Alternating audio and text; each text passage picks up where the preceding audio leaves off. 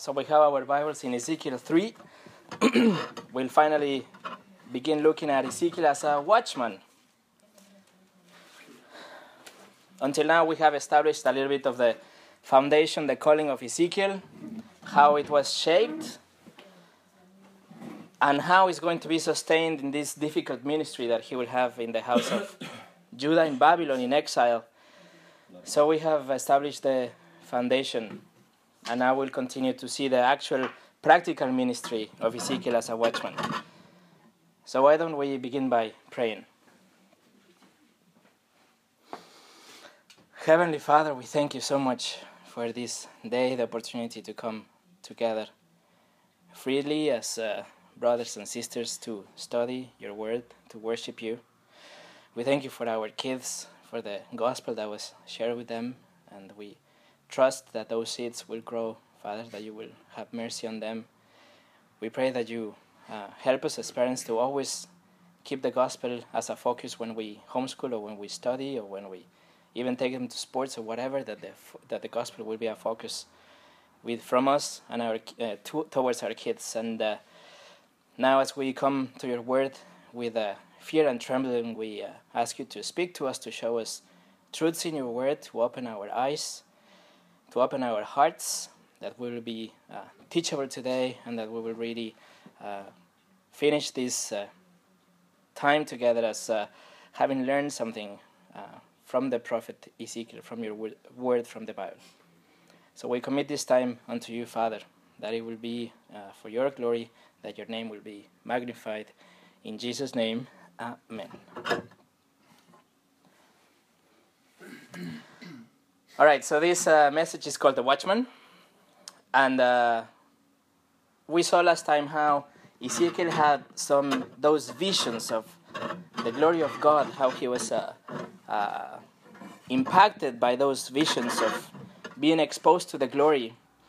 And we tried the last time to, to grasp a little bit of what it means the glory of God. It's something so massive that it's just hard for our finite minds to explain or to understand.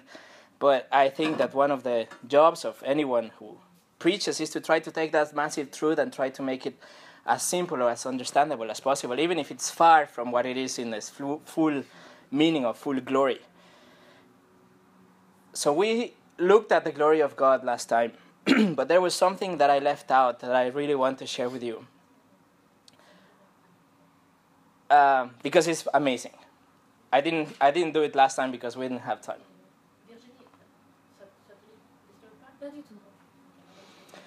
So I'll begin with a question Is the glory of God a good thing for humanity?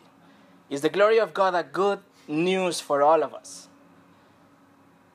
Remember that the glory of God is the expression of His holiness, and His holiness is the put together or the condensation of all of His attributes. So, is the glory of God good for us? Is something that we or humanity should be happy about? Well, the answer is no. Because as Nigel said earlier, our problem or the issue that humanity has is God. Is God Himself because He is holy. So let's think about that for a second. Because God is holy and holy and holy, that's why we need salvation and salvation and salvation. Because He is holy and we are not we are actually sinners. So the glory of God is a bad news for the humans that are sinners. If we were not sinners, then it would be a good thing. But it's not. It's really the issue that the universe have because all of us we have sinned because we are exactly the opposite as holy. We are sinners.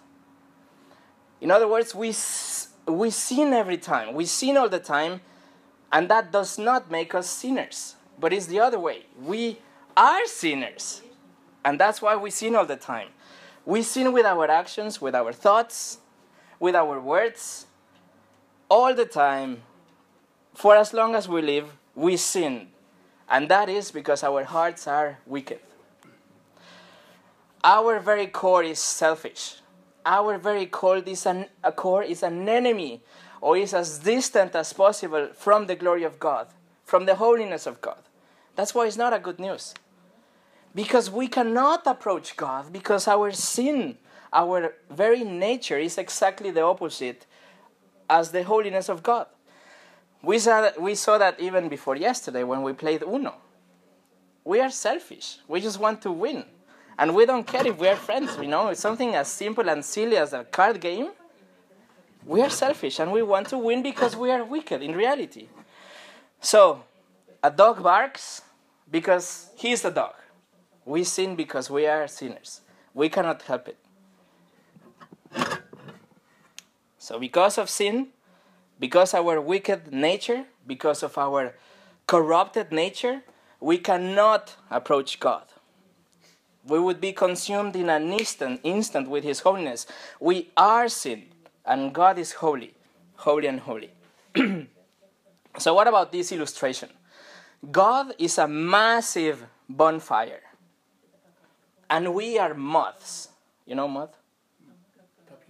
Yeah, like papi- those guys that like papillons that go to the fire or to the light. Mm-hmm. So, God is this massive fire, and we're just those moths that are hanging around. If a moth just even goes close to the fire, he will be burned and incinerated and fall to the ground and be pulverized. Why? Because his nature is totally different, is totally opposite. And that's how God opposes us. He resists the proud. All of us. We have no hope. Humanity has no hope because of our sinful nature. Because God is holy, holy, holy. So the question in our mind, so the question that humanity has tried to find for ages is then how can anyone approach God? If there is this massive gap between us and God, if God is so holy and we are so sinful, then how can we approach God? How can that moth get close to the fire? How can you find a relationship with a creator that is holy? How can we approach the fire and don't get consumed by it? So let's first make clear that we understand that amazing, enormous difference. We cannot approach God just like, uh, like we would approach a friend because he is holy and we are not. We would be consumed. So, what are the options that we have? How can we approach God? Some people would say that, well, you know, follow these things and do these things and don't do, don't do these other things, you know. Don't eat shrimp, don't eat bacon, go to church on Saturday, don't work on Sunday, you know, go to church every Sunday. Do this and do not. And they and they offer us this set of rules and they think that because we follow those rules, then the fire will not consume us. But that's even illogical. That will not change the nature of the fire or the nature of the moth. A set of rules cannot help us. Others will say that we have to, to follow certain ceremonies or certain practices or traditions. For example, sprinkle drops of water in a baby, and somehow those drops of water will make the moth fireproof. And when he approaches the, the fire, he will not be burnt. Somehow, the sprinkling or the ceremony will close the gap between our sinfulness and, their holiness, and his holiness. But the problem with this is that that does not change the nature and that does not close the gap. We're still sinners. Water cannot help, a ceremony cannot help. They say also that maybe if we if we partake of a piece of bread and wine, that they get instantly transformed in the actual flesh and blood of Jesus, then maybe we can take part of it.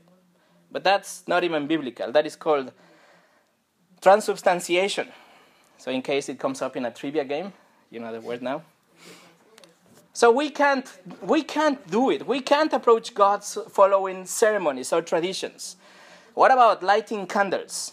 What about praying five times a day? Can that protect us from the holiness of God? You cannot. Some people would say that we need to try to be good or follow uh, or, or, or, or try to make so much good that will outdo our wrongdoing. But then the question is how much good do you have to do for one lie that you told 20 years ago? And what about the lie that you told the next day? So our good deeds cannot outdo our bad things. What about those actors in Hollywood that give money and millions to charity just because they have the guilt of having left their wives for someone else? How much money do you have to give to cover for your adultery? So our good works cannot be seen as something that will close the gap and protect us. And some other people would say that the fire will just hug us, that we shouldn't worry about the fire, that we are not moths, but we are kind of little fires or little gods.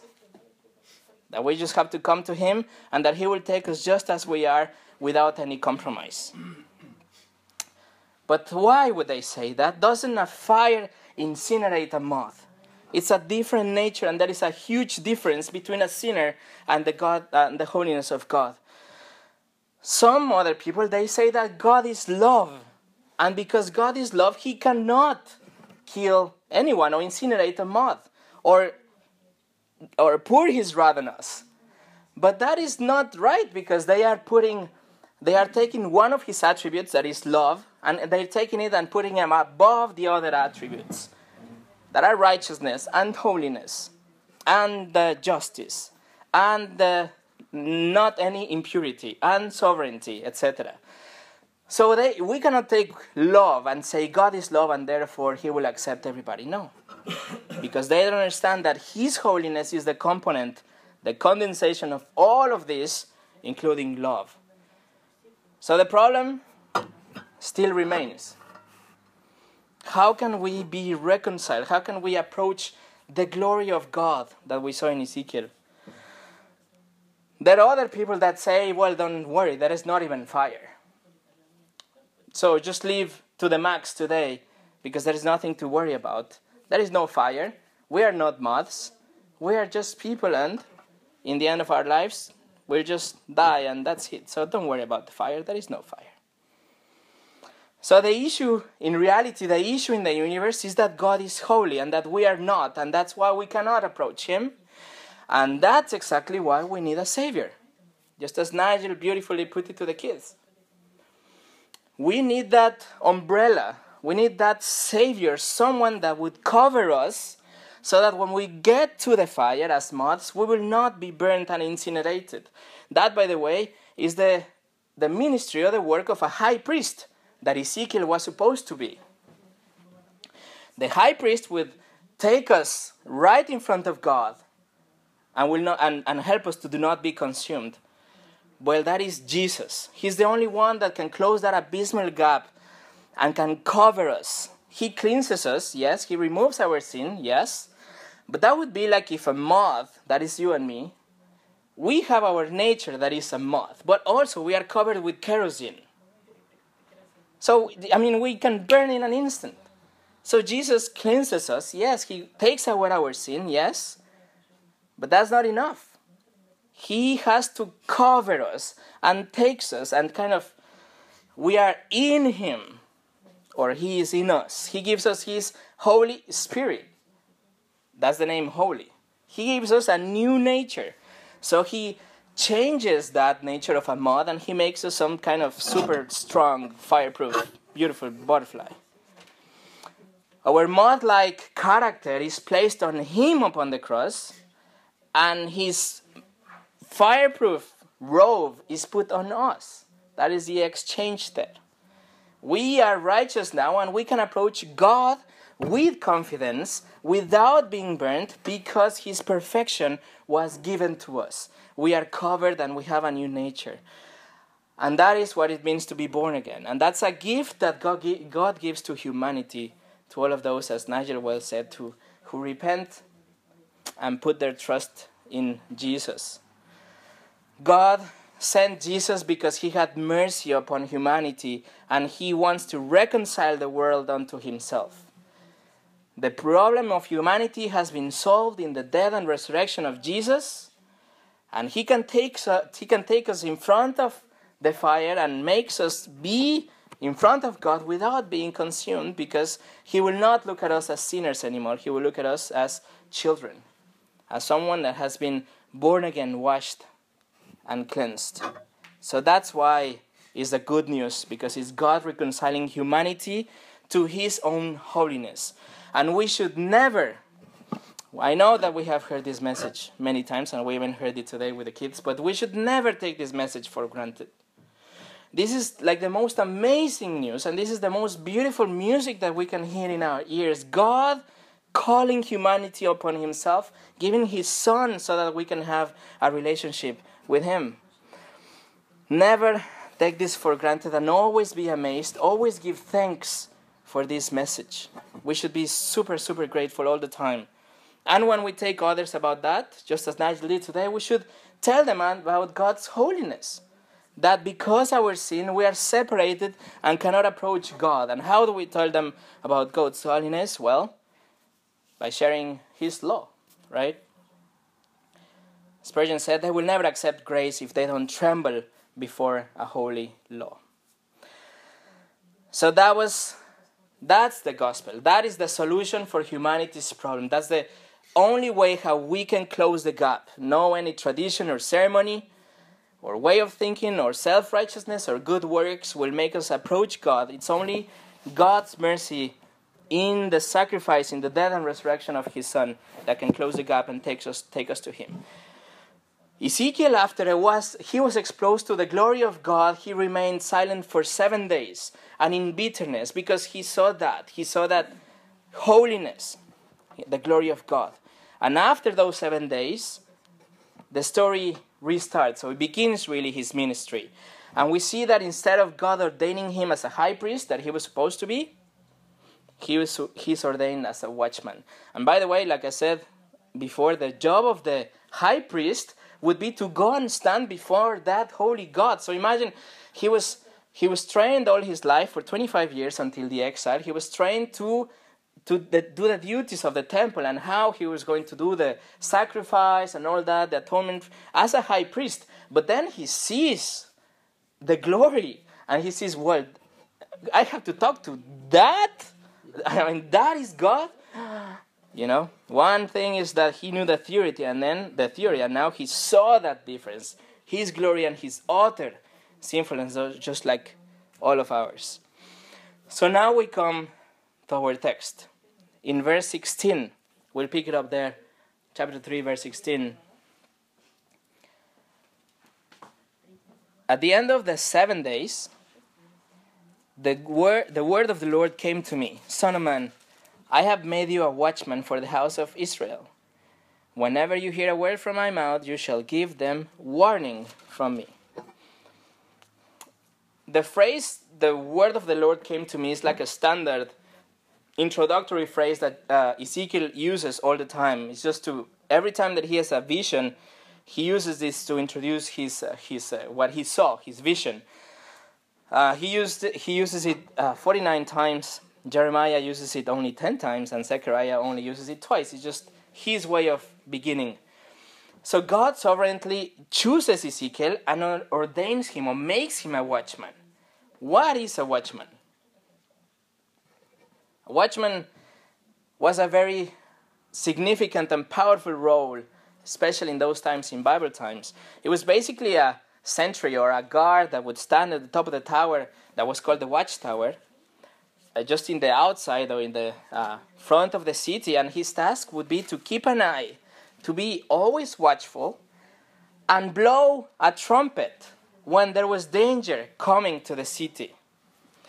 He would be just there day and night. Of course, they would take turns, several watchmen, but they would be always guarding the city, and when there was danger, they had to know is that a threat? And if yes, then they blow the trumpet. And then, so it was a huge responsibility because really the life of the city inside depended on the watchman and also the people outside. so the watchman would blow the trumpet, and if he blows it with enough time in advance, then that would give time for the people outside the city to come in and for the people inside to go, you know, more inside and for the defense to come outside and be ready for that threat that was coming in. So it was a huge responsibility because the life of all of them, even the king's life, depended on the ability of, the watchman to see and discern and blow the trumpet on time. So, and there were also watchmen in the time of the uh, harvest. They would put watchmen also in the uh, vineyards and the fields, so they would uh, just take care of the crops and all that. If you want to read about that, read Isaiah 5 2 for homework. So you can see where there's watchmen in the fields and that. So these watchmen, they had to be vigilant at all times, and when someone approached, they had a certain an amount of time, not too much time, to blow the trumpet and so, really, it was a, a huge responsibility. The defenses had to get ready and go out and go to the towers and the archers and the catapults and all, all the defense system had to be ready. And the people outside had to walk back in, even if they were in the market or in the they were playing or whatever it was. They had to come in and, and lock themselves in. Failure to blow the trumpet inquired a death penalty for the watchman. So the responsibility was for him to blow the trumpet. If he didn't do it, then he would die. But if he did, then he was uh, uh, absolved. You say that? Like, yeah, his responsibility. Yeah, he was absolved from his responsibility, and the responsibility then went into the people. Did they act accordingly? Were they fast enough to go in? Were they fast enough to come out the defense? So, for example, Let's look at 2 Samuel chapter 18.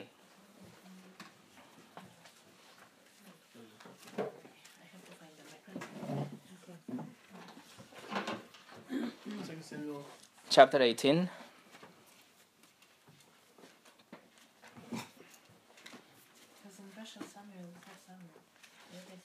Yes, it's Samuel. Samuel Lichi. Because uh, Samuel have, Love. Because uh, we have four books of Kings. Sorry. Sorry. So I'm always confusing this one with uh, with one. So so because I have first king, second, third, and four. So it's first. First king. So we have instead of Samuel, it's called four kings. Wow. So they have one to Samuel, One to Samuel, one to uh, kings, uh-huh. It's a little bit uh, different in Russian. and also the Psalms. They have them. They don't have the same numbers. Oh, right? uh,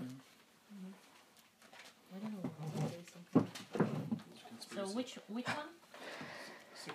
18 uh, So verses it's gonna the 24. first kings in me. Huh? In me, it will give me first king, Uh-huh. Second Samuel. No, sorry. Uh, second Samuel is second Kings then. Okay, Mm. Second chapter. 18.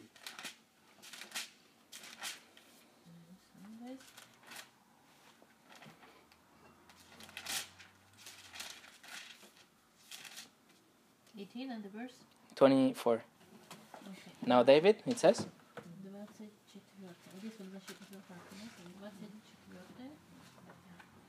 It says David there or no? Yeah. Yeah? Okay. So it says, Now David was sitting between the two gates. Those are the two gates we're talking about the city of Mahanaim, which was a city where David fled after uh, Absalom's uh, revolt, you know, his son. So David fled to that city and he was waiting there to hear back from his followers. So he's sitting there. David was sitting there between the two gates. And the watchman went up to the roof of the gate by the wall, and when he lifted up his eyes and looked, he saw a man running alone. The watchman called out the, and told the king, and the king said, If he is alone, there is news in his mouth. And he drew nearer and nearer. The watchman saw another man running, and the watchman called to the gate and said, See another man uh, running alone. alone.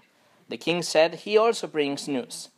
The watchman said, I think the running of the first is like the running of Ahimaaz, the son of Zadok. And the king said, He is a good man and comes with good news. So, this is just a little text to show you that there is a watchman that is talking to the king and he's just warning him there is someone coming. And then the king said, Well, I guess it's good news if he comes alone. I mean, he cannot be a fighter, you know, an enemy if he's uh, by himself. And then the watchman, he's so uh, he has such a good discernment for you know he recognizes his people so well that he sees by the way that he's running, it looks like Ahimaaz. I mean, or the guy run like run very very you know funny, or he was really uh, you know uh, familiar with his people. So if we continue the reading the story, you will see that uh, they come with bad news for David. Well, good news and bad news. They say that you know Absalom was dead, So that's good, but it's bad because he was the uh, the rebel, but he was also his son. So, but anyway, the watchman did his job. He warned the king. I want to say that all born again Christians, we are watchmen in a very real battle. We are in a spiritual battle. Specifically, we're all in a battle, okay? And we should all be like a watchman that warns from impending danger that is coming to us. But especially men. Especially men, because we are the head of the household. Especially us, we should be looking out and watching all the time and, and calling, blowing the trumpet when we see danger coming in. But we're all, we should all be doing that. We have our own city, we have our family, we have our church, and we blow the trumpet when we see that something is coming in. The role of the watchman is really to warn people, primarily people inside the city. So the role of the watchman is different than the role of an evangelist, if you would, that he goes and he warns the people outside. The watchman, he will take care of his own city. I said last time or the time before that we will look at three aspects in Ezekiel's ministry, right? The, the watchman and the evangelist and the pastor. Well, these they're different. The watchman is the one who is going to primarily warn the people inside of the city of the danger that is coming out because he cares about them. Ezekiel practical, practical ministry will be to warn the house of Israel. Those that are inside, those that are in Babylon in exile. And I think in, in, in two weeks, maybe, God willing, we will look at uh, the role of the evangelist or the, the warning message, but to those that are not inside of the city in a figurative sense, that don't belong to the house of Judah, that don't belong to the house of God, that are not saved, that are not in our families, etc. The message of the watchman is warning. He has to look and recognize the enemy. Now, in Bible times, I guess it was easier than the than than the role of a watchman today, because in Bible times we would recognize the enemy by what? By like a banner or a flag, yeah, or I don't know the color of the robes. But our enemy, he does not wear like a like a you know the skull and crossbones. He's not dressed in black. He doesn't have like the you know like in the cartoons the mask or anything like that our enemy really is really exactly subtle. Subtle. It's very discreet. And so that makes our job harder. That makes the job of the watchman even harder. Because if we would see a dragon, then we know that there is danger. But if we see a nice looking sheep, then we'll just take him in. But that's the danger. That's the danger. So I want us to look at some of the examples because in Ephesians 6, we are warned that the, against the devil's schemes of his craftiness. No, we will look at several, babe. Against his schemes and his craftiness and his strategy. So I want us to look at this because we have, if we want to warn our people of impending danger, we have to know our enemy. We know we have to know we have to recognize him. He will not be wearing a Nazi, you know, swastika that we can recognize him easily. So let's look at some of these examples. For example, he is crafty. Crafty means uh, subtle in the King James, yeah. To be, it means clever, but with deceit to obtain something. For example, Genesis 3. Now the serpent was more crafty than any other beast of the field. he said to the woman, Did God really say? Oh, sorry. Did God actually say, You shall not eat of any tree in the garden? The serpent was crafty. His attack was not like head on. He was not wearing a mask or a sword or anything. He, he just came and friendly, concerned, asked a question. Our enemy is crafty, number one. Number two, he's cunning. Cunning means to show skills of deceit, also. To, to show skills to deceive people, to be able to have qualities of deception. 2 Corinthians 11.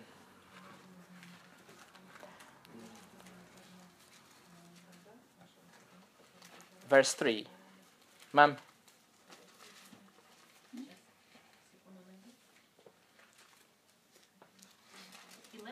Uh, verse 3.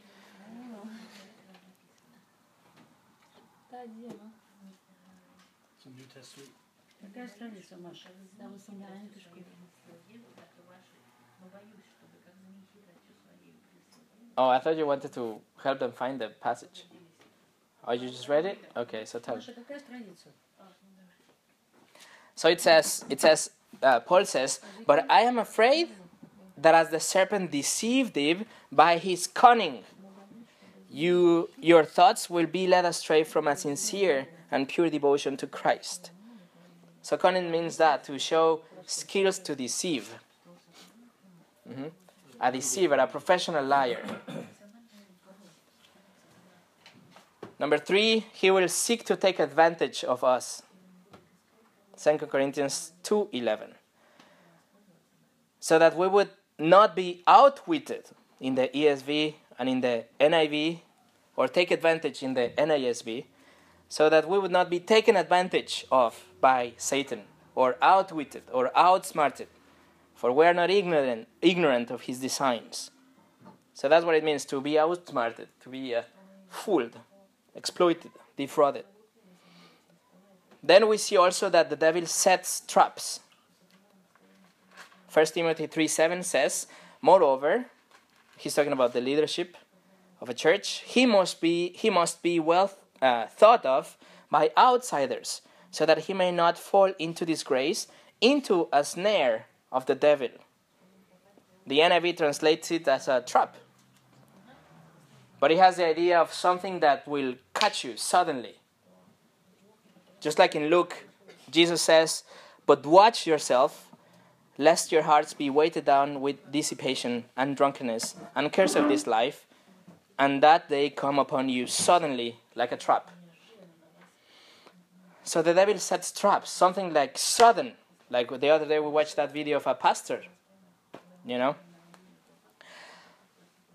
He is also the father of lies. John 8 34 says, Jesus answered, Truly, truly, I say to you, everyone who practices sin is a slave to sin. And uh, because and I had the wrong verse, sorry. But he is the father of lies. Yeah. And also, we know that the devil has power. He has power to work miracles, even. For false Christs and false prophets will arise and perform great signs and wonders, so as to lead, us, lead astray, if possible, even the elect. He has the power to perform miracles. He has the purpose to deceive, to, yeah, to make uh, signs and wonders, but they're not real. They're designed just to deceive. So you see the attack or the characteristic of the enemy. That's the enemy of our souls. That's the one who hates us, and that's the one that we have to be so careful to identify and blow the trumpet. He's the one who seeks to kill and to steal and to destroy our family. So our battle is not that obvious as if it as it was in the days of David or the days of Ezekiel. Our battle is for some with someone that does not dress in black, that does not look like a bad guy. Yesterday I was looking uh, uh, online who is the uh, like the most evil looking actor and they say it's uh, uh, Christian Bale, you know, the Batman. I don't think so. Anyway, anyway, our our our enemy does not look like that. He looks like a nice guy. But if you paid attention in those characteristics we read, the common denominator is that the devil deceives. He disguises himself as an angel of light. He shows us one thing that is not harmful, that is nice, and pure, it looks like, but in reality, he's seeking to destroy us. So Paul writes that he disguises himself as an angel of light. But Paul, but Peter says that he prowls around like a roaring lion. That's why we have to be so careful. If the devil was only as a uh, roaring lion, it would be easier, because we would see him. I mean, we would see, we would know that danger is there and then we would take action. But because he's so subtle, he's so evil, because it's so easily that, that we can get deceived, He shows us a friendly face, like to Eve in the garden, concerned face, and then we fall for the trap. We see the devil acting as a roaring lion in the book of Acts. He, you know, with all strength attacked the church. he was furious against the early church, used the Jews and the Romans to persecute the church, to put them to death. So that would be easier. But our enemy today is something that is so hard to recognize. So, with that in mind, let's continue reading our part in Ezekiel. Verse 18 If I say to the wicked, that's God, if I, God, say to the wicked, You shall surely die, and you, Ezekiel, give him no warning, nor speak to warn the wicked from his wicked way, in order to save his life, that wicked person shall die for his iniquity. But his blood I will require at your hand. But if you warn the wicked, and he does not turn from his wickedness or from his wicked way, he shall die for his iniquity, but you will have delivered your soul. Again, if a righteous person turns from his righteousness and commits injustice, and I lay a stumbling block before him, he shall die. Because you have not warned him, he shall he shall die for his sin, and his righteous deeds that he has done shall not be remembered, but his blood I will require at your hand. But if you warn the righteous person not to sin, and he does not sin, he shall surely live because he took warning, and you will have delivered your soul. We see two warnings for wicked for the wicked, verses 18 and 19. The wicked doesn't, doesn't respond to the warning because the watchman didn't warn him. They both die. Second case, the wicked doesn't respond and dies. But the watchman did his job and he lived. And then we see another two warnings to the righteous. So we have two to the wicked, two to the righteous. The righteous dies because he fails to react to the warning and the watchman dies because he failed to give the message. Second case, the righteous leaves because he takes the warning, and the watchman leaves because he warned him. So the responsibility of the warning falls on the watchman, number one, and once the watchman gives the warning, it falls on the people. we see when Ezekiel was ordained as a watchman, he now has that responsibility. He is now a, ordained a prophet. After this passage, his real ministry begins. His bright future that he had as a, bright, as a high priest is absolutely changed. He was supposed to occupy the highest position in Israel after the king, or even above the king, I don't know. the high priest, the one who would go and meet God, the one who everybody would respect, that everybody want to, you know, look up to and and he goes from that to the most despised profession, the one of a prophet, someone who warns people. And so he's, imagine he lived for 25 years and he was trained for 25 years as a high priest, and now God says, I ordain you as a watchman. Now you have to give these warnings. And if you don't give them, then you are responsible. Such a call would mean the you know, rejection from people and humiliation from people, disappointment from his family. But that's the ministry that he was called to. It was an amazing privilege to be a high priest, but he was so despised to be a prophet and a watchman in this case. Do you know what he had to warn the people about? What was the danger that he had to tell them about? Well, the danger was God. The danger was his holiness, as we saw his this morning. The danger was his righteous judgment. And we're going back to the beginning of today's message. The issue and the danger that humanity has is that we are sinners. So, for the next 30 chapters, starting in this moment, for the next 30 chapters, Ezekiel will warn them that God is not on their side, that God is judging them and will continue to judge them. People thought that there was peace and there were, there were false prophets telling them peace, peace, where there was no peace.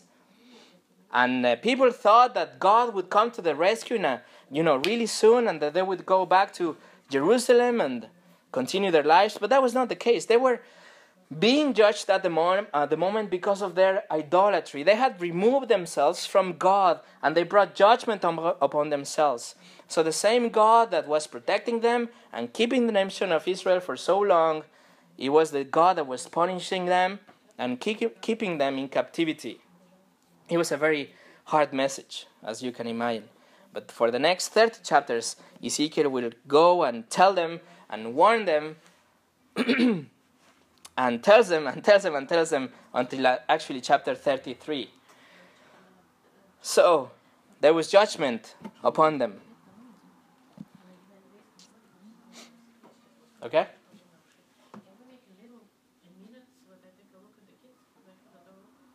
Oh, they're here happily screaming, yeah. so now think for a second. You have the people of Judah. You need something, Nigel? I'm sure you grab some uh, water. Yeah. Do you have coffee? Yeah? You want to do it, babe? Banana pizza. Okay, after this seeker sensitive pause, let's go serious again. You're not dressed like John MacArthur, so you're dressed like Mark Driscoll. So. I'll put the cravat next time. Yeah. такой симпатичный молодой человек, который непонятно вообще, может быть, даже... Который непонятно, добрый или недобрый. В следующий раз по форме. Костюм, галстук, майки, носки.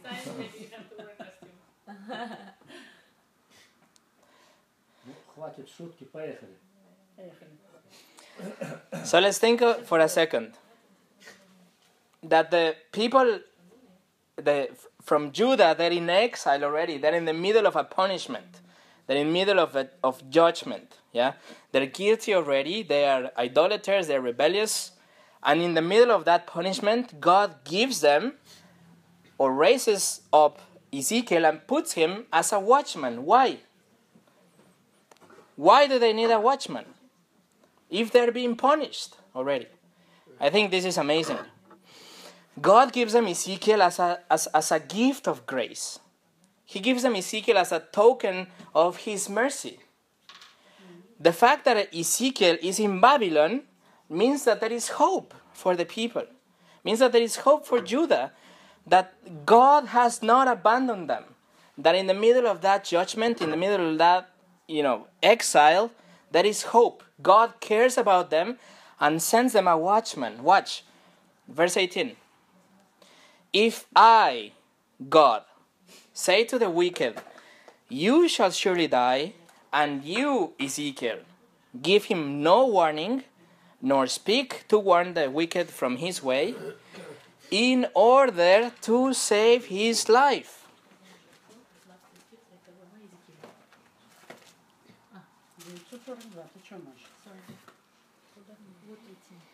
Three eighteen. Three.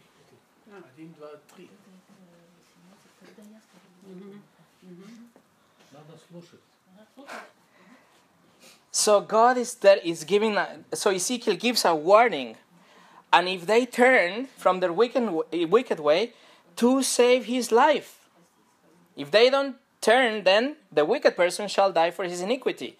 But the very fact that there is an Ezekiel giving them a warning and giving them a message is because there is hope that they would turn and be delivered from their wickedness.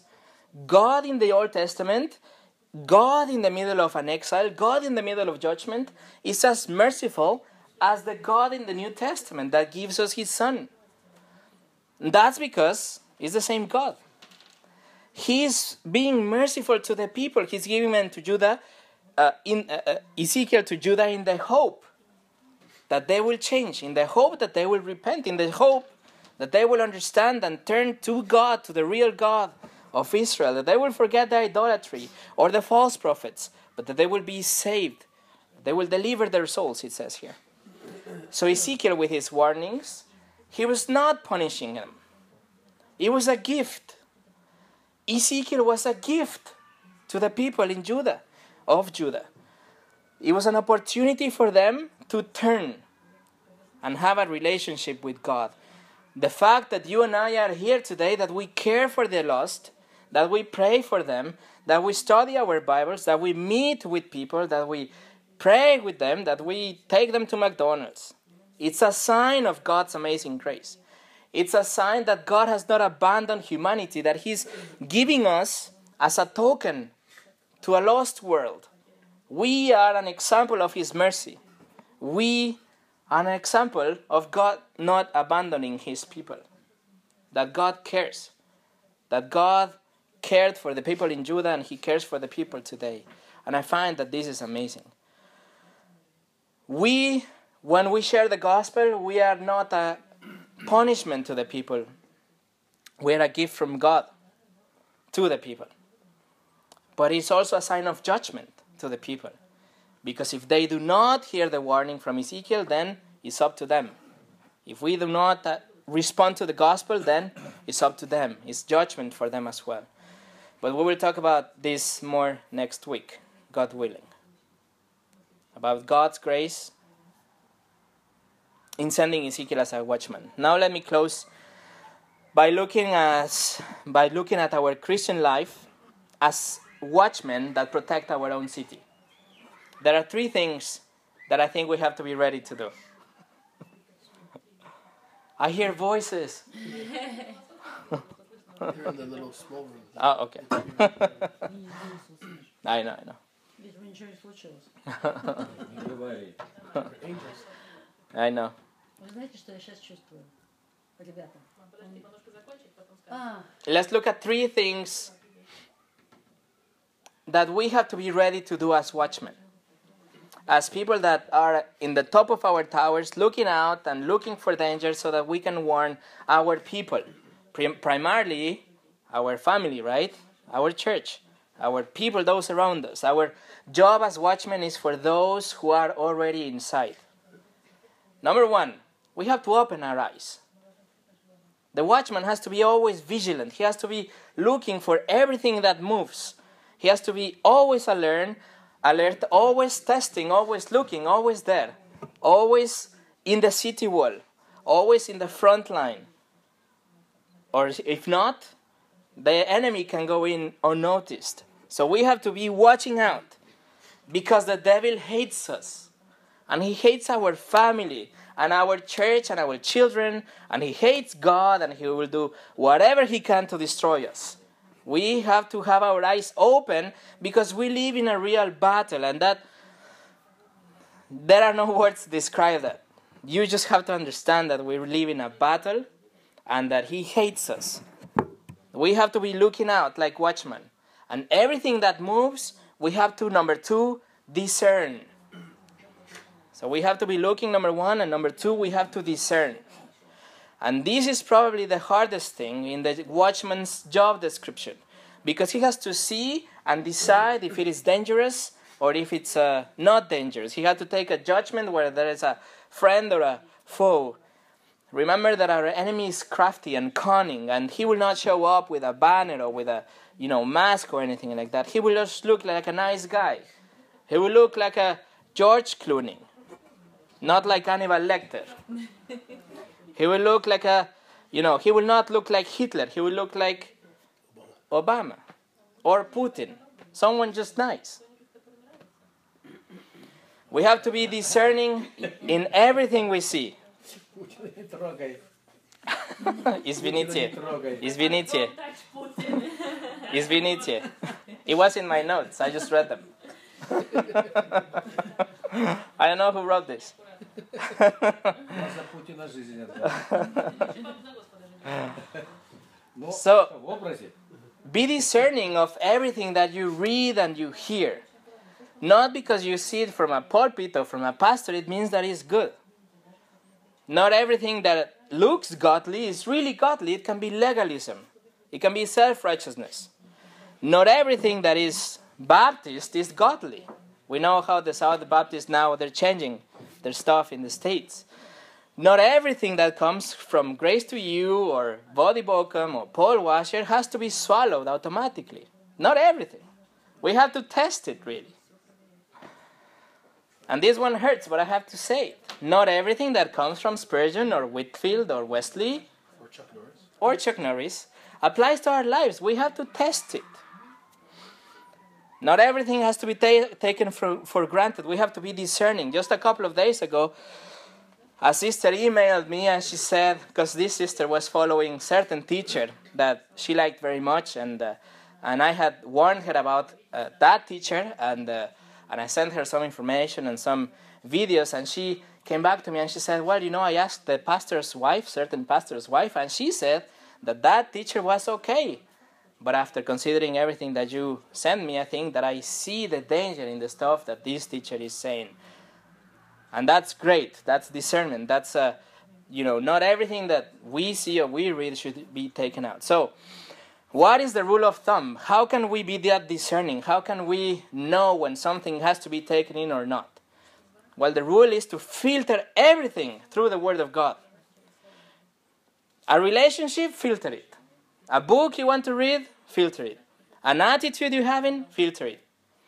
A family tradition, filter it. A movie, filter it. Something that seems harmless and nice, filter it. A sermon, filter it.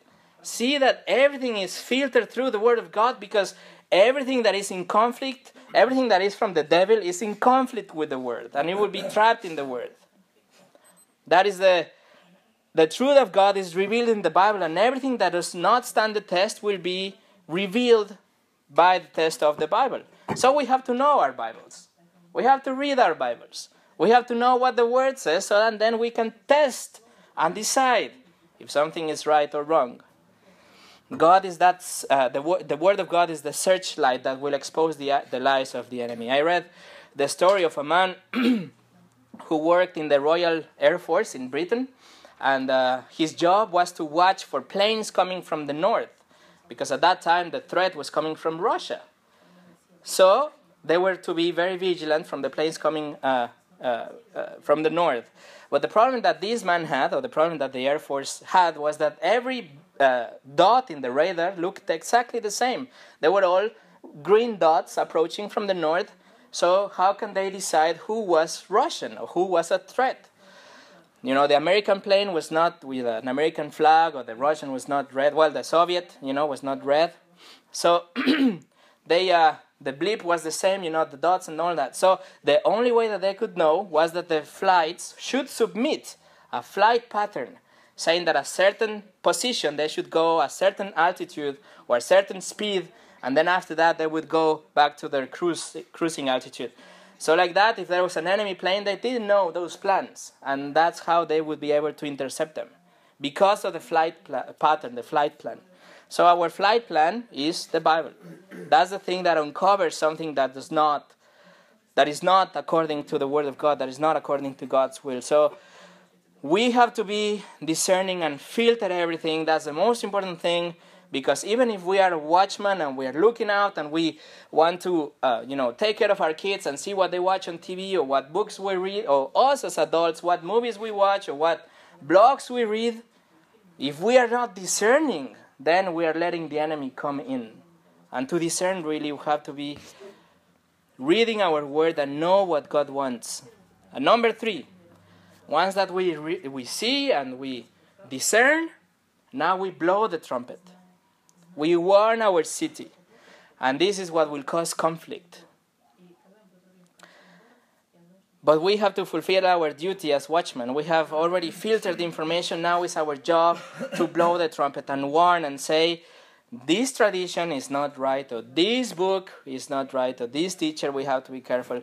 How will they react? That's not already our responsibility. That is the responsibility that goes to to them, but we have that job of looking and discerning and blowing the trumpet. Spurgeon said that silence in the face of heresy is treason to God. Of course, if we see heresy, we should denounce it. We should tell them.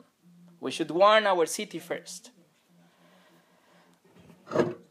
And to finish, let me read you just four lines of a nice hymn from an Irishman in the 1880s for those of us who like hymns. Oh, sorry, you said, you said there were three jobs of a of a watchman. Yeah, I said to look out, to be always looking, discern, and then to blow the trumpet. Yeah. So this hymn from the 1880s says, Watchman, blow the gospel trumpet. Every soul a, a warning give. Whosoever hears the message may repent and turn and live. That's nice. All right. So let's pray together. Father, we thank you, first of all, for your gospel, for the good news of you reconciling the, word, the world to yourself, that we can now approach you, even if we are sinners. You have covered us, and you have washed us, and you have given us a new heart and your Holy Spirit so we can come right in front of you by faith, boldly approach your throne, and say you thank you for having saved us. Thank you that we were moths and we were not attracted to anything about you, but that you gave us a new nature and now we just love you. And we don't want to go back. We can't go back because our nature has been changed. Thank you for your amazing grace that is revealed in the, your Son Jesus. Thank you that even if we live in hard times and the last times, you are uh, merciful enough to give the people around these few watchmen, a remnant of your church that cares and prays and shares the gospel with them. Help us, Father, to be watchful of our own cities, of our own families, of our churches, to always be alert and discerning. I pray that you help us to recognize the attack of the enemy that is so subtle and so crafty, and that we will test everything through the Word of God, through your Word, so that we will know and really uh, be able to blow the trumpet, trumpet when danger comes in, when it's coming even close. We thank you that we see your grace and your mercy as you gave to a people of ex- in exile the prophet Ezekiel and how he was there warning them with the hope that they will turn to you. Thank you that you're so merciful that you have even forgiven our sins, that are so many, and that you have now called us your sons, your children, that we can call you Father. Thank you because you are an amazing and three times holy God, and we can call you Father. So we pray now, Lord, that this uh, study that we did in your uh, in the book of Ezekiel will uh, resonate in our hearts. I pray that you will cancel anything that was not right, and that you will give us uh, uh, discernment and understanding for the next uh, for for this week, so that we this message will come back to us and we'll be able to meditate it, meditate on it, and be always as that watchman looking for the danger and warning our castles, our cities. Thank you for the freedom we have in you, for the freedom to meet together, and for the uh, for everyone here. I pray that you uh, just help us to grow in your grace. Help us to know in the knowledge of you, Father. In Jesus' name, Amen.